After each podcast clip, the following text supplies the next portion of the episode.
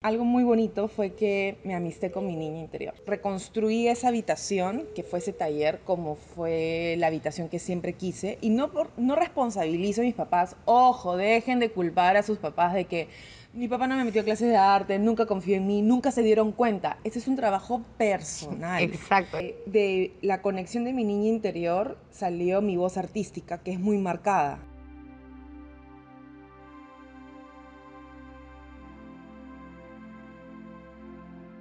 Hoy día estoy muy emocionada de presentarles a Pame Díaz, más conocida como Menta Days. A Pame la conozco hace ya seis años, por lo menos. Cuatro o cinco. Es que, en verdad... Hemos perdido la cuenta y con la pandemia y todo el tiempo que ha pasado ya no sabemos. Pero fue muy mágico porque me escribió, nos conocimos, nos juntamos y fue sinergia completa. Al punto que tres meses después dictamos nuestro primer taller, después hicimos el segundo y desde ahí nos agarró la pandemia y no hemos retomado. Pero siempre hemos tenido conversaciones muy, muy profundas y lo que me encanta de Pame es que ella era toda una mujer empresarial que trabajaba en el mundo de las empresas, habías logrado una carrera súper larga, era muy conocida y decidió un día dejarlo todo y convertirse en artista. Entonces hoy vamos a hablar del poder de la creatividad y cómo es que todos los seres humanos realmente tenemos la capacidad de ser creativos y cómo nuestro poder está realmente en nuestra creatividad. Pame, muchas gracias por estar aquí. Gracias a ti, qué lindo, porque siempre hablábamos de, de poner en valor o, o de alguna manera documentar todas estas conversaciones. Y claro, muchas personas me dicen, oye, ¿cómo así te dedicas al arte, no? Y fue como que, ¿por qué no me dedicaría al arte? O sea, yo creo que muchos nos cuestionamos que las carreras que nos pueden apasionar o las profesiones que nos pueden encantar no necesariamente deben ser aprobadas o bien remuneradas por el resto. Y ahí es donde empezamos nosotros a cambiar esa limitante y fue cuando yo descubrí por pura causalidad que me encantaba pintar. Me compré un kit de principiantes porque llegué a una tienda por causalidad y en vez de comprarme la cartera por lo que iba, terminé comprándome este kit, empecé a pintar y se me caían las lágrimas y dije, esto es lo que yo quiero hacer el resto de mi vida.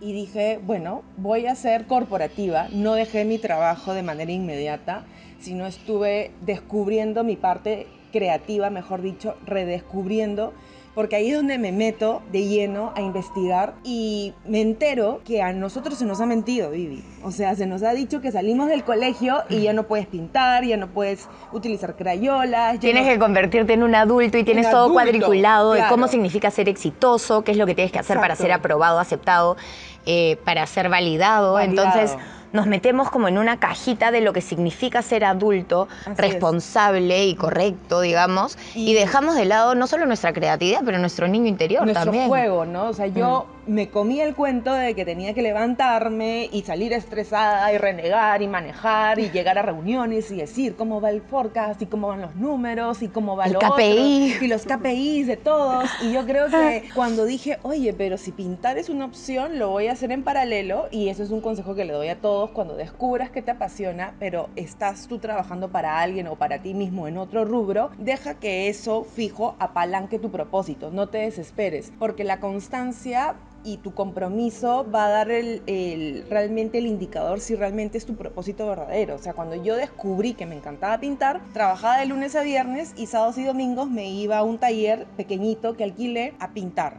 No sé qué pintaba, pintaba cosas horribles, pero pintaba y todo el mundo me decía, pero no ha sido este matrimonio, eh, no ha sido esta fiesta, eh, ¿por qué ya no nos te vemos tanto? Porque habías hecho una elección, te habías elegido a ti y a tu arte, que era lo que te gustaba. Mm, algo muy bonito fue que me amisté con mi niña interior. Reconstruí esa habitación, que fue ese taller, como fue la habitación que siempre quise, y no, por, no responsabilizo a mis papás, ojo, dejen de culpar a sus papás de que mi papá no me metió a clases de arte, nunca confió en mí, nunca se dieron cuenta. Ese es un trabajo personal. Exacto. Y no solo están tus papás, está toda la gente que te rodea, la cual es culpas por los por las personalidades que tienes, por las conductas, por las formas. Y es como date cuenta que tú hoy como adulto tienes la responsabilidad de decir, ok, a mí me enseñaron a actuar de esta manera, sin embargo esta manera no soporta la clase de persona que quiero ser, esta manera no me empodera, simplemente me limita. Y hoy tú tienes la responsabilidad de revisar, de observar observarte y de cambiar aquellas cosas, desprogramar para programar aquellos nuevos hábitos, nuevas creencias, nuevos patrones de conducta que quieras ir siguiendo. Así que conectaste con tu niño interior. ¿Qué tan importante es conectar con nuestro niño interior? Fue increíble porque de la conexión de mi niño interior salió mi voz artística, que es muy marcada. Entonces todos me preguntan cómo así Menta Days tiene un estilo tan marcado que inmediatamente ven uno de mis cuadros y saben que es uno mío. Porque yo no me latigué por no haber estudiado arte porque me hubiera encantado, sino dije voy a cambiar de perspectiva. Voy a yo utilizar todo mi conocimiento corporativo para saber cómo yo tendría que ser la artista que quiero ser. Y de esa manera yo me puse a entrenar a mi niña interior a que saque esos colores, esos trazos tan inocentes, naif, expresivos, abstractos. Y de pronto me di cuenta de que ese amalgamiento, esa amistad, esa aceptación de mi niña interior había hecho de que mi arte me encante, sin importar si al resto le gustaba o no. Y algo que también debo validar es que cuando tú encuentras tu propósito es un colador de amistades, de círculos, porque hay personas que te van a juzgar y te van a decir, se volvió loca, ¿qué le pasó? Se encerró a pintar, pobrecita, está con depresión. Y esas personas que te señalan no las juzgues ni tampoco te pelees con ellas. Simplemente déjalas que ocupen otro lugar para que otras personas vengan y se conviertan en tu tribu. Y yo creo que los primeros tres años de reconexión con mi niña interior me sirvieron para poner las bases sólidas de mi base artística más allá de la técnica que luego la fui trabajando lo que hice fue mucho entender de dónde nacía mi creatividad, mi inspiración, qué era lo que a mí me motivaba, de dónde nacía mi paleta de colores. Y todo eso era lo que a mí me motivaba a seguir dando rienda suelta. Entonces cuando me dicen, yo no soy creativo, yo te pregunto, ¿qué te gustaba hacer de niño? ¿Cuáles eran tus dibujos favoritos? ¿Qué era lo que tú soñabas hacer cuando te ibas a dormir? Si tus papás te hubieran dicho de que ser artista, astronauta o paracaidista era una profesión muy rentable, ¿lo hubieras hecho? Posiblemente, sí. Exacto. Y cuando me, me responden con los ojos así grandes y brillosos, yo le digo, es que nos han, crea nos han criado en una sociedad donde realmente nos han dicho que todo lo que es divertido, bonito, expresivo y genuino del corazón no es rentable. Y es una gran mentira. Así que yo considero que la creatividad puede ser definida de muchas cosas, pero para mí es poner en valor tu inspiración. Y la inspiración son como ideas gaseosas que van viniendo cada uno de nosotros por corto tiempo, tienen fecha de expiración. Por eso uno cuando tiene esa idea que dice, wow, ¿y si hago esto? Hazla, no dudes, no entres a Pinterest a ver si hay una idea mejor que la tuya para validarla. Simplemente lánzate, porque lo peor que puede suceder es que no lo hagas que es además hicieron un estudio con muchos ancianos que estaban al borde de la muerte y le decían, ¿qué es lo que más te arrepientes?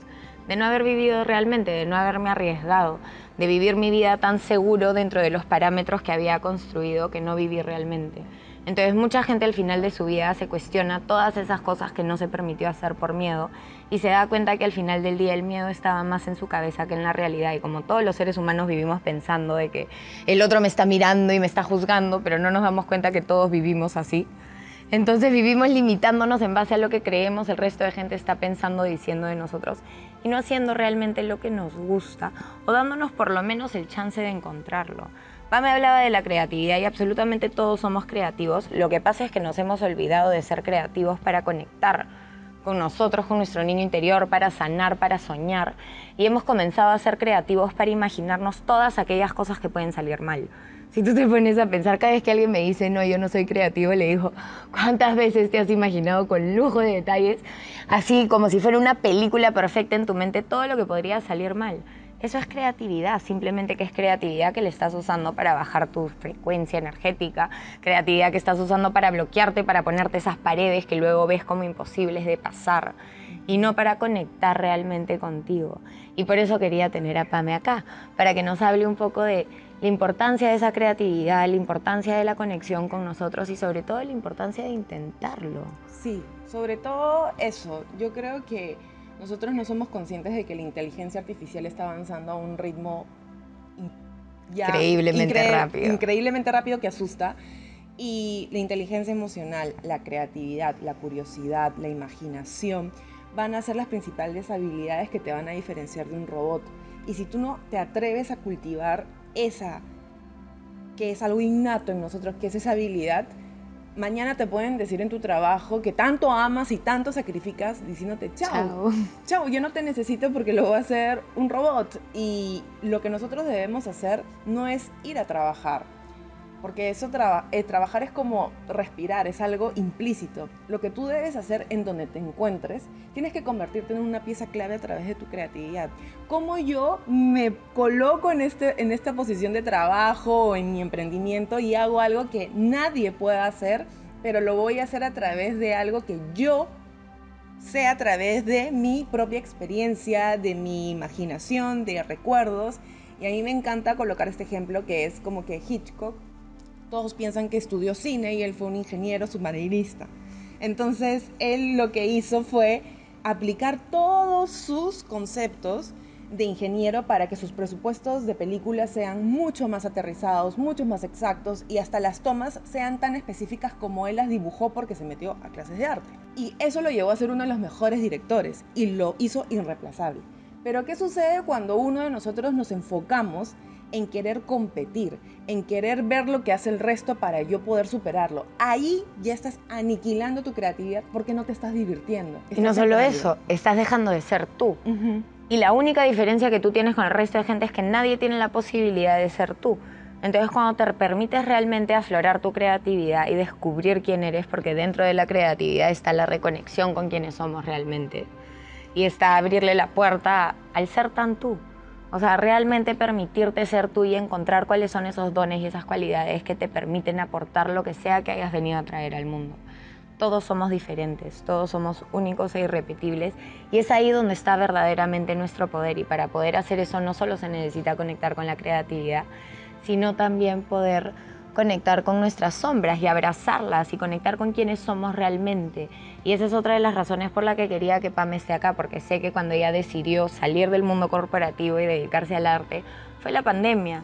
Y vinieron muchos miedos y inseguridades porque era como, carajo, acabo de renunciar y nos acaban de encerrar. Sí. ¿Y ahora qué voy a hacer? Entonces, si bien ahora la ven una artista hecha y derecha que le va increíble, también ha tenido momentos de duda, momentos de tener que conocerse realmente y abrazar su sombra y abrazar esos miedos, inseguridades y limitaciones, esos cuentos que tu cabeza te contaba. Totalmente. Y al final del día, ¿cómo fue encontrarlos? ¿Cómo fue abrazarlos? ¿Cómo fue salir del otro lado? ¿no? Al comienzo pensó que a lo mejor no ibas a salir del otro lado estando encerrada. Yo creo que lo importante aquí, para cerrar el tema del niño interior, es que uno reinstale el programa que te has creado.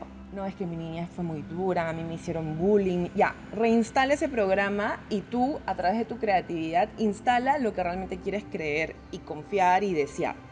Y sobre eso, uno trabaja esta, eh, este empoderamiento creativo donde tú confías en tus ideas.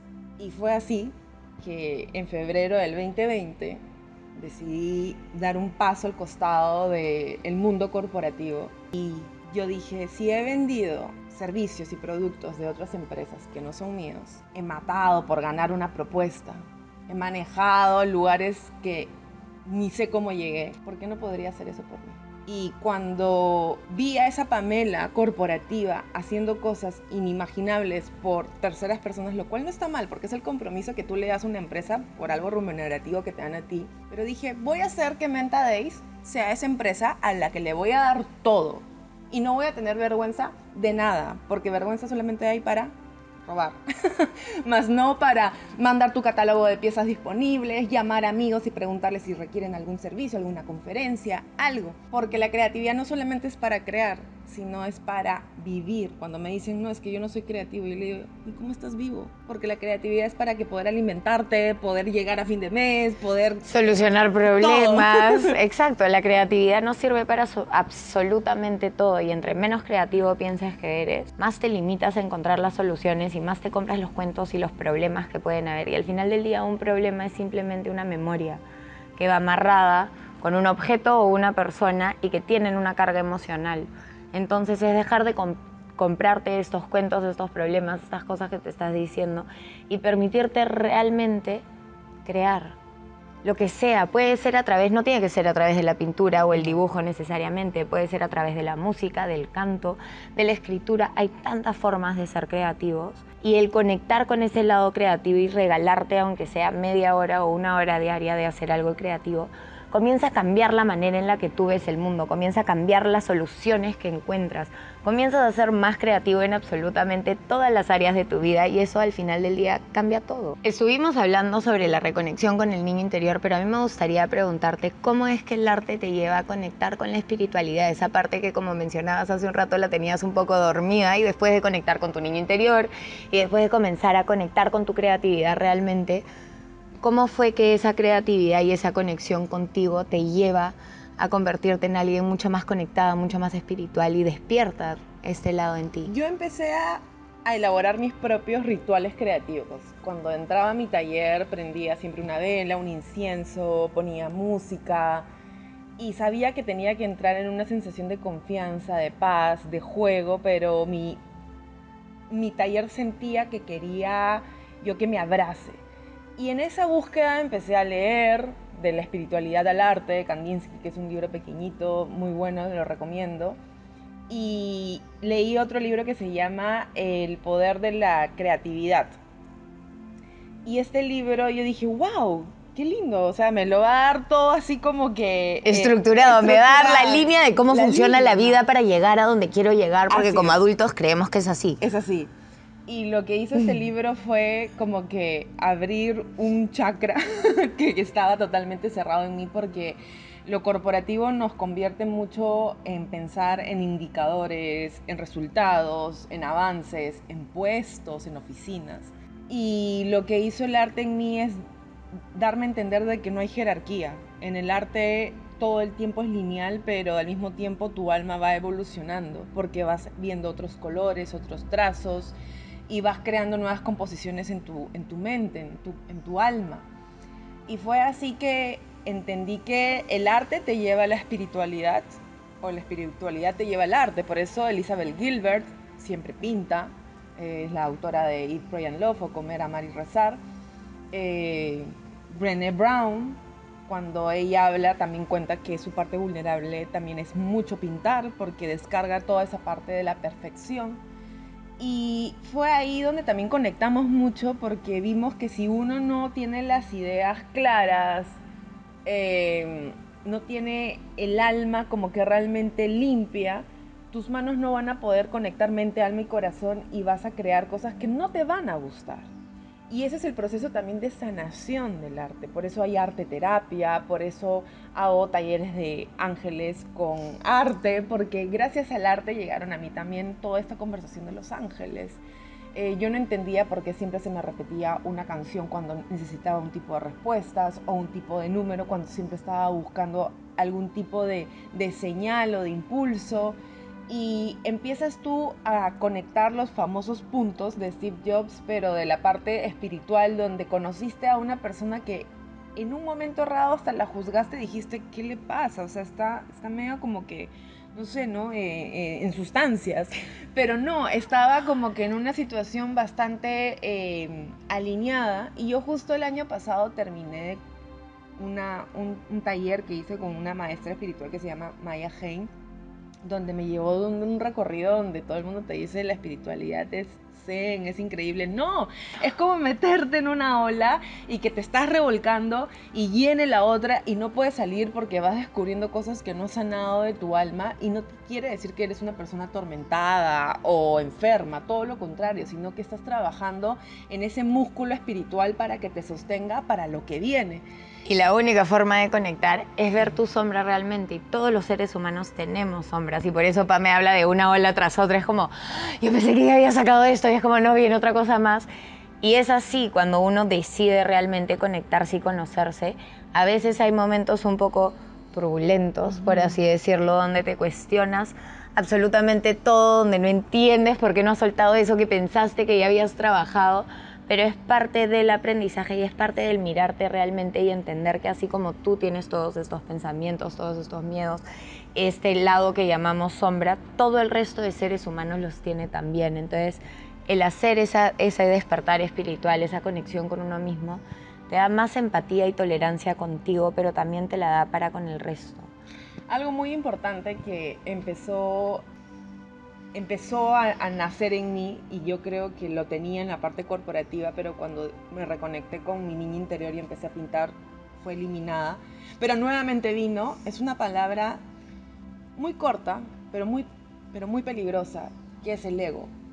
Y el ego, para la definición que yo tengo, es la falsa identidad de lo que nosotros creemos ser. ¿no? Si yo tengo un carro de lujo, entonces yo soy una persona mejor que la otra porque ese carro me representa. Y a veces los artistas, en este caso yo, me pongo como ejemplo, eh, nos creemos que el ego es lo que mi pintura representa, mi persona. Y si yo descuido mi poder interior, que es mi corazón, mi amor, lo que está dentro de mí, y no lo nutro, el ego me atrapa. Porque empiezo a juzgar, empiezo a mirar desde arriba y pierdo todo lo opuesto al ego, que es la humildad. Y la humildad viene de la palabra humus. Humus significa tierra y la tierra es la conexión con nuestras raíces, con nosotros mismos. Entonces, los pies en la tierra. Los pies en la tierra. Cuando te dicen, oye, pon los pies en la tierra. Y hay este dicho que me encanta, que es con los pies en la tierra y la mirada en el cielo. Que es como siempre Exacto. conectado con quien soy, conectado con la gratitud, conectado con la humildad, para soñar en alto y llegar lejos desde el corazón y no desde la cabeza.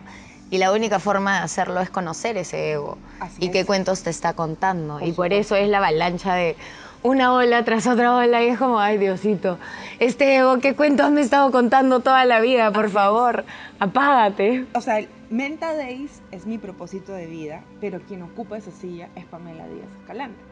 Sin Pamela no existe Menta Days. Entonces yo tengo que siempre cultivar esa relación de mente, ¿no? De alma y cuerpo, porque mi cuerpo es quien recibe mi alma y mi mente es la creadora de todos mis pensamientos. Y si mi pensamiento está atrapado por mi ego, como artista, yo voy a fracasar. Y muchas veces, como has dicho, pensamientos, súper lento, fue como, piensa y miento, nuestros pensamientos nos mienten.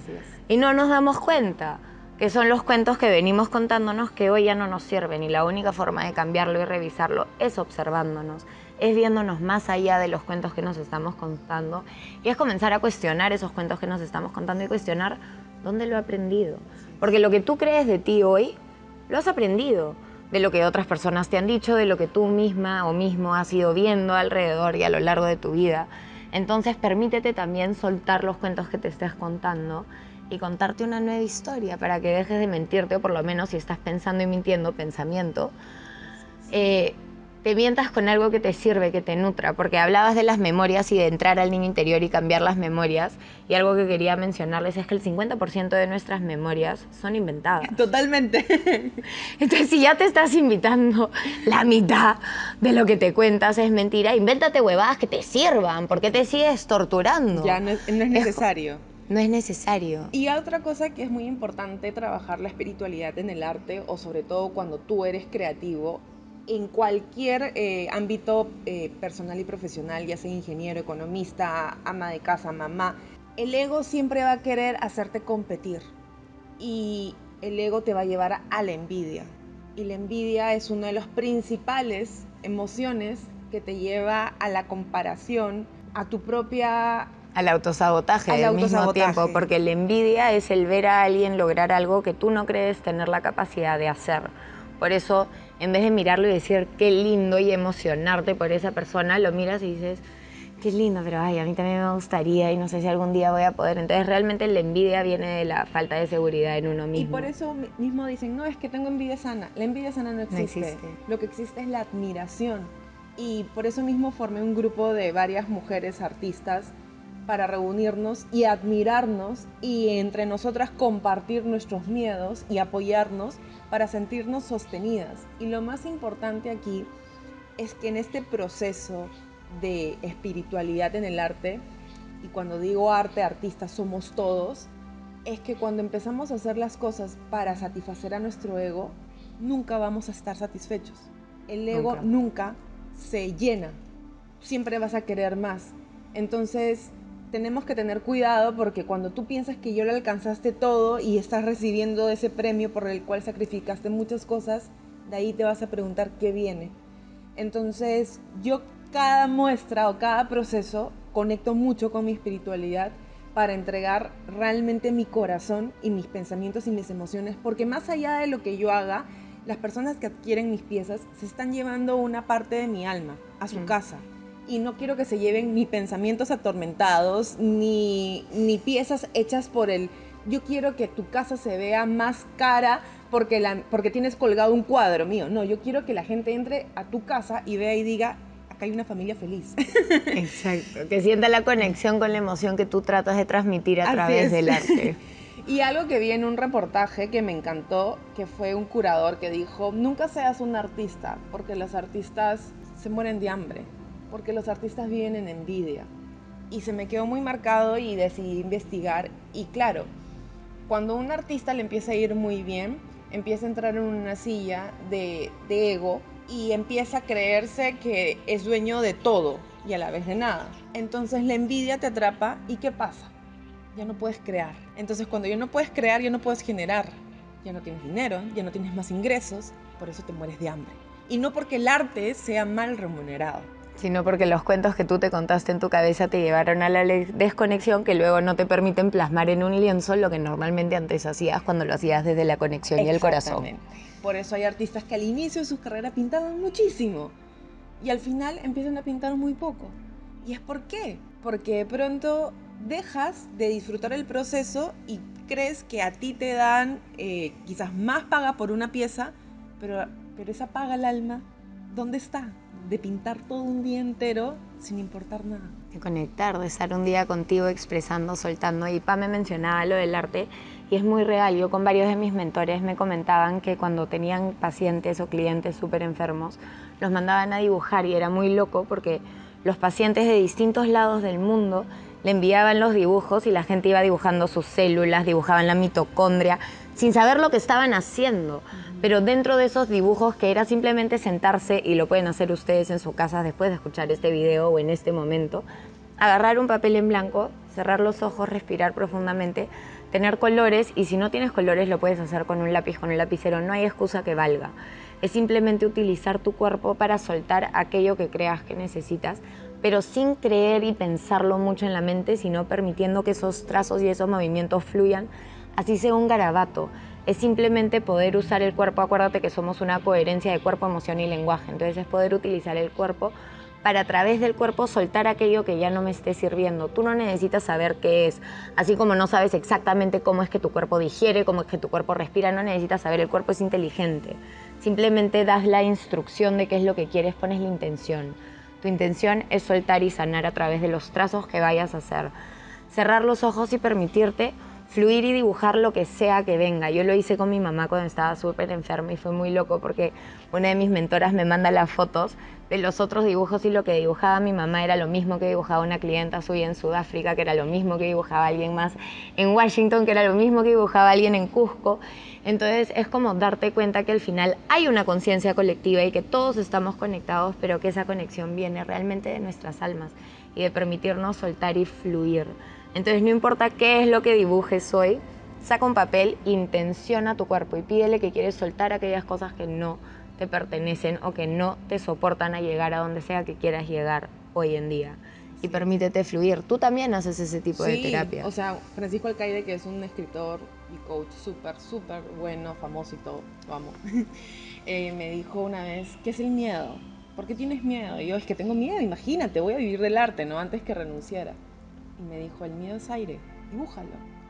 Dibújalo y ponlo todo en un papel y dibújalo y suéltalo como lo que estás diciendo. Y a raíz de eso leí el libro del arte de la curación de Bernie Siegel, que habla de que él hacía dibujar a todos sus pacientes, inclusive con, con enfermedades ya terminales.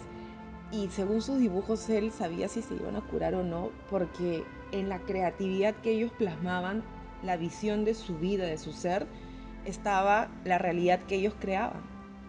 Y yo lo veo en mis talleres. O sea, hay personas que llegan y, les pongo toda una gama de colores y utilizan ciertos colores para los ojos, para la boca, para eh, el rostro. Y yo ya puedo saber hasta la situación en la que se encuentran. Y eso lo aprendí en un recorrido muy interno, muy personal, en muchas lecturas y mucho trabajo que a otros también quieren llegar y me preguntan, ¿cómo hiciste? Y yo, tranquila. Un día a la vez, un, día a la paso vez. a la vez. que mucha gente es como, ya, ¿y cómo puedo hacer exactamente lo que tú estás haciendo? ¿Dónde has estudiado? Y es como, eh, Asu acá, acá, acá, pero ni siquiera es que agarres todo. Por eso es tan importante que cada uno descubra su propio camino. Porque hay cosas que estudiamos, tú por tu lado, yo por el mío, que nos resonaron, y hay cosas que estudiamos que no nos resonaron. Entonces, no necesariamente practicas absolutamente todo lo que has estudiado y si alguien más estudia y replica lo que hace el programa, va a ser exactamente lo que tú haces. Cada uno tiene su propia huella y tiene que encontrar el camino de aquello que le resuena y le hace vibrar el alma, porque es ahí donde está la verdadera conexión de la creatividad y es ahí donde todas las puertas del universo comienzan a realmente abrirse, pero cuando tú estás en conexión con tu alma, no cuando estás desde la cabeza y el ego de lo que quieres lograr y cómo te quieres ver y cómo quieres que el resto te vean, porque eso sigue siendo de la desconexión de tu alma y sigue siendo pensar que tu felicidad y tu serenidad y todo lo que buscas está externamente, cuando realmente todo empieza por uno. Como vivimos en un mundo tan competitivo y el capitalismo nos ha hecho creer que tenemos que competir y ser el más fuerte y el más fuerte es el que vence, y hemos dejado de ver la colaboración. Y si tú te pones a ver la naturaleza, cada pequeño nutriente, cada, o sea, cada partícula contribuye. No hay ni una más grande, no hay ego, la naturaleza es puro amor y es un amor colaborativo donde absolutamente todo lo que está alrededor, inclusive esas hojas que se caen y se pudren abajo, ese proceso nutre y le da los nutrientes que el, que el suelo necesita, que luego se lo pasa a las raíces, entonces todo está en colaboración y quería que Pame nos comente lo que descubriste de la competencia y la colaboración y cómo cambió tu vida por completo. Sí, de todas maneras yo creo que muchos de los tips o secretos que puedo dar de las muestras, exposiciones que he hecho, es que puse en valor el interés de la otra persona versus lo que yo quería. Y eso es eh, algo que te enseña el corporativo en el networking real y genuino. Tú cuando conoces a una persona, ya sea en un evento, tú tienes que realmente conocerla no porque es lo que te puede dar, sino lo que tú puedes aportar. Y fue así que yo eh, toqué puertas, llamaba, buscaba y se dieron ciertas exposiciones y muestras que fueron lindas e increíbles, pero no partió desde lo que tú me puedes dar, sino de lo que podemos construir. A comienzos de año tenía yo todo, tenía toda una estrategia para sacar videos en TikTok y sacar más videos en YouTube y sentía que me había puesto como una malla curricular súper exigente, pero yo dije, bueno, es como, como, cualquier comienzo de año a lo corporativo, tienes que eh, ejecutar todo tu plan de negocio. Y lo había visto así. Pero nuevamente vino esta parte espiritual, esta parte donde el Atrapa el pez dorado es un libro de David Lynch que lo mega recomiendo, es un libro cortísimo y te dice, ¿no? Si tú quieres realmente pescar, el pez dorado, no te vayas a la superficie, sino a las aguas profundas. Métete a tu subconsciente. Y en esas meditaciones que yo tuve, no me vi publicando contenido para diestra y siniestra, sino me vi a mí nutriéndome de mi propio contenido para yo poder colocarlo en valor, ya sea a través de mis propias pinturas, de mis propios podcasts y entrevistas como estas o conversaciones. Y decidí poner mi perfil de TikTok en privado, eliminé la aplicación, eh, eliminé otra aplicación que era, que era Twitter y utilicé ese tiempo en bajarme cursos eh, en, en, una app.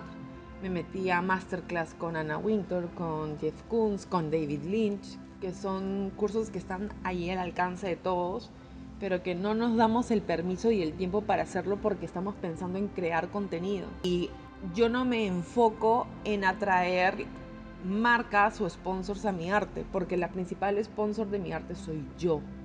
Y la que tengo que generar que mi arte siempre sea sostenible en el tiempo es la genuinidad de mi mente, alma y corazón. Y para eso tengo que tener un temple en saber qué, lo, qué hago porque demanda el mundo y qué hago porque realmente me nace de corazón. Y es ahí donde esta, nace esta, eh, esta frase que, que leí en un libro que es comunidad versus competencia. Y lo que estoy enfocándome es en crear esta comunidad maravillosa que siempre converso, coordino, se meten a los live, escuchan los podcasts, van a las muestras, a las exposiciones y, y me acompañan de la mano en todo este proceso. Porque si nos sumergimos a la competencia, vas a sufrir mucho. Te vas a sentir muy solo, muy sola.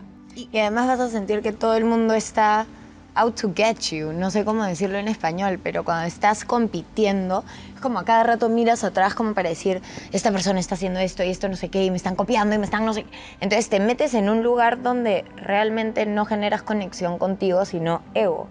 Es como tus miedos, tus inseguridades, el mirar, el compararte, el sentir que no eres suficiente, que podrías haberlo hecho mejor, el sacar el palo, el bate de béisbol y darte con palo. Y en realidad eso no te lleva absolutamente a nada. Y creo que por eso cuando Pam y yo nos conocimos, fue un match instantáneo porque ambas teníamos esta idea de el arte de sumar, de contribuir. No importa si mi comunidad se convierte en tu comunidad, al final del día da lo mismo. Siempre va a haber gente que necesite de creatividad, de información, de conexión con ellos mismos y se trata de poder realmente contribuir. Y cuando nos unimos, ya sea que te unas conmigo o con alguien más, pero cuando unimos fuerzas y, y predicamos y vivimos en el arte de sumar, la magia comienza a aparecer porque no estás desde el ego, estás desde el corazón, estás desde el servir, estás desde el contribuir y dejar algo desde el amor y no desde lo que tú crees es perfecto, o lo que la competencia te dice o lo que te dicen. Y es como el darte el tiempo también de ver qué es lo que sientes. Estos videos es una idea que yo tenía hace años y lo procrastiné por mucho tiempo, pero por otro lado tampoco me sentía lista para hacerlo. Entonces es darte el espacio de encontrarte hasta que digas, ok, por aquí va. Y no les voy a mentir, no me sentía lista, pero un día salió un post-it volando que decía entrevistas y fue como mierda. Tus ángeles. Exactamente. Entonces fueron las señales que yo necesitaba para decir basta. Ahora sí estás procrastinando desde tus miedos, desde tu ego, desde tu cabeza. Ya no tienes excusa, estás lista. Ahora es la hora. Algo que dijo Isabel Allende en un live hace poco, eh, no, hace poco, no, hace un año en el lanzamiento de su último libro que fue Mujeres del Alma fue, las mujeres somos muy vulnerables y la vulnerabilidad no es lo que uno habla, sino los secretos que uno esconde. Y una mujer sola es muy vulnerable, pero acompañada somos muy poderosas.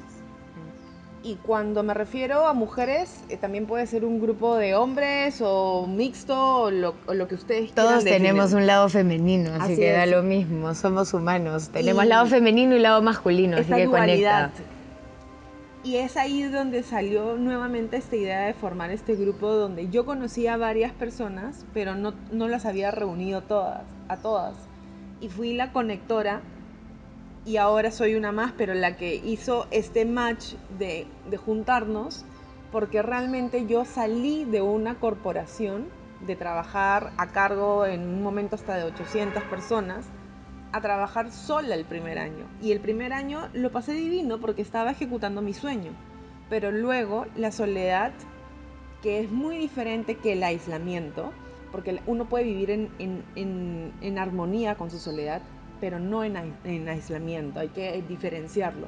El segundo año dije, algo me está faltando y es, y es el cómo estás, en qué te puedo ayudar, qué necesitas, en, en pasarnos estos contactos, las referencias. Tener conversaciones del alma también. Tener conversaciones de colegas, de intelectuales, de artistas. Y, y cuando digo artistas es de todo tipo. arte- Todos somos artistas. Todos somos artistas, ¿no? Todos, mucha gente se ha reinventado en la pandemia y Por ha supuesto. creado soluciones que tú dices, wow, es un arte la capacidad que tienes de crear. Desde que me he enfocado más en el conocimiento de mi propia, eh, de mi propio ser versus la competitividad, siento que mi mano pinta a una velocidad inimaginable. O sea, estoy ahora exponiendo y se fueron varias piezas y inmediatamente regre- regresé a mi taller y mi mano pintaba por sí sola porque veo tanto contenido que me nutre, estoy rodeada de personas que me aportan y digo gracias a las personas que no están y bienvenidas a las que sí, porque finalmente todos somos un proceso evolutivo durante toda nuestra vida y no todas las mismas personas se van a quedar a nuestro lado siempre. Es algo cíclico que debemos abrazar y debemos soltar cuando sea el momento necesario. creo que ahora estamos muy enfocados a, los seguidores, a los números. Yo, por ejemplo, acabo de quitarle el recuento de, likes a todas mis publicaciones. Eh, cuando agradezco cuando una marca se interesa y me dice queremos trabajar contigo, pero queremos saber tus indicadores y yo le digo, mis indicadores pueden decir, ah, pero lo que realmente vale una fortuna es mi comunidad. Pero si tú no aprecias mi comunidad, no eres para mí, gracias. No eres para mí, gracias. Chao. pero yo cuido mucho mm. e inclusive esos detalles porque lo que a mí me ha costado construir Menta Days ha sido una vida entera. Para no tirarlo a la borda a través de, de KPIs, a través de indicadores. Porque no hay que olvidar el propósito de lo que a mí me hace feliz es pintar. Solo eso y a través de la pintura salen muchas unidades de negocio. Pero no hay que olvidar esa matriz, que es lo más importante. Y al final de eso se trata. Creo que, como dice Tony Robbins todo el tiempo, una de las necesidades básicas del ser humano es contribuir y colaborar, además de crecer. Y así fue como te empecé a seguir, porque yo veía una niña hermosa corriendo por todas las montañas llevando donaciones junto con juguete pendiente. Y Misión Huascarán. Y Misión Huascarán y te dice ir y yo dije, yo quiero hacer lo que está haciendo Ivy, ¿no? Y, te fuiste con tu libro. Me con mi libro. Para mí hizo un libro de creatividad y se lo llevó a un colegio con juguete pendiente y se lo regaló a los niños y les hizo todo un taller de creatividad y fue maravilloso. Y eso es lo que también me enseñaste, porque no solamente es, es nutrirse a uno mismo, sino cómo le devuelve eso al universo. Y yo creo que con esto cerramos porque es algo maravilloso, que es muy recíproco. Tú no vas a solamente recibir contenido y lo vas a pintar, pero también como yo esto se lo devuelvo al universo. Y recuerdo que con Juguete Pendiente hicimos por un libro vendido, un libro regalado, me fui a Manchay, me fui a, Villa cuando sucedió todo este tema de los incendios. Nos fuimos a, a Nicasio, a 5.000 metros donde no había nada, pero ahí estaba el libro y estaban los niños pintando. Y esos viajes, esas emociones, realmente son los que te alimentan en el alma. ¿Y tú sabes que todo eso también viene de Leo? Obvio, de la humildad, del aterrizaje, de los pies en la tierra. Exacto. Así que con esto los dejamos para que se queden reflexionando y vayan a conectar con ustedes mismos y se permitan descubrir a lo mejor partes de ustedes que no se han permitido ver y sacar el poder de esos miedos y esas inseguridades también, porque cuando uno se permite verlas se da cuenta que esos miedos y esas inseguridades al final del día también pueden ser tu motor, también pueden ser tu impulso y no quedarse en aquello que construye una pared y te limita, sino en aquello que te da gasolina para seguir y conquistar aquello que quieras buscar. Así que gracias, Pame, por estar Gracias a ti y acá vemos a una guerrera creativa que siempre está ahí en pie, alzando su voz y su propósito a pesar de todas las circunstancias. te quiero. Yo también.